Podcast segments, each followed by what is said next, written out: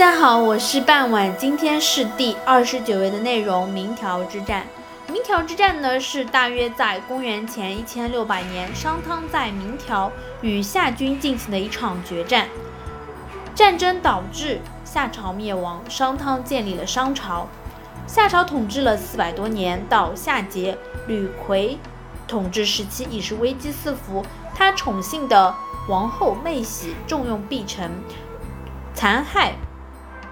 忠诚，并对民众及所属方国呢部落都进行了残酷的压榨和奴役，引起普遍的憎恨与反对。《竹书纪年》记载呢，夏桀筑清宫，使瑶台，作穷室，立玉门。《通鉴外记》记载，桀作瑶台，罢民利，善民财，为酒池遭提，纵靡靡之乐。一鼓儿牛饮者三千人。夏桀常把自己比作太阳，民众愤慨地诅咒他，十日葛丧，欲血汝皆亡。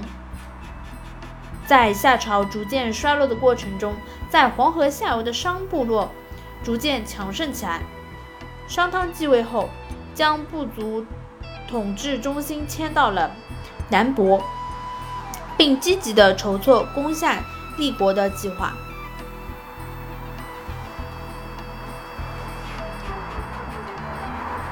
明条之战呢，是中国历史上第一场以暴力形式推翻没落王朝的战争。后人呢，将这种战争称为是汤武革命。明条之战呢，也是中国古代通过伐谋、伐交、伐兵、用剑，达到战争速胜的最早的成功的战例。其实当时的话，在战前。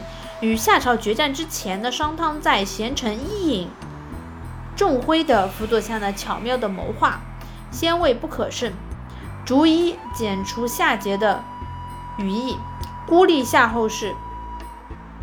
同时呢，商汤首先会派遣伊尹数次潜入夏都，进行就是间谍，相当于是去掌握夏朝上下的一个混乱的状态状态。剪除他的羽翼。其实第一个打击目标呢，指向的是夏的属国葛，以替童子复仇的名义起兵灭葛，继而集中兵力逐步灭尾故，最后呢攻灭了实力最强的昆吾。其实当时的一个决战是在公元前的一千六百年，商汤兴兵伐夏，战前他隆重的举行了誓师。《尚书序》当中记载，商汤与桀战于明条之野，作汤氏。誓师后呢，汤拣选良车四十乘，必死之士六千人，联合各方国军队，采取了战略大迂回，绕道至夏都，以西突袭。夏桀仓促应战，西出拒汤。双方军队呢，在明条展开了决战。决战中呢，汤军。奋勇作战，一举击败了夏桀的主力部队。夏桀呢败退之后，归依于蜀国，也就是在今天的山东省定陶县东一带。商汤乘胜灭了三宗，夏桀率少数的残余部落呢逃往了南朝。不久之后病死。商汤回师西伯，召开了许多诸侯参加的一个景伯之命的大会，得到了三千诸侯的拥护。取得了天下共主的地位，这时候呢，我们的夏朝也宣告灭亡了。今天内容比较长，感谢大家的收听，今天的内容就到这里结束了，我们下期再见，拜拜。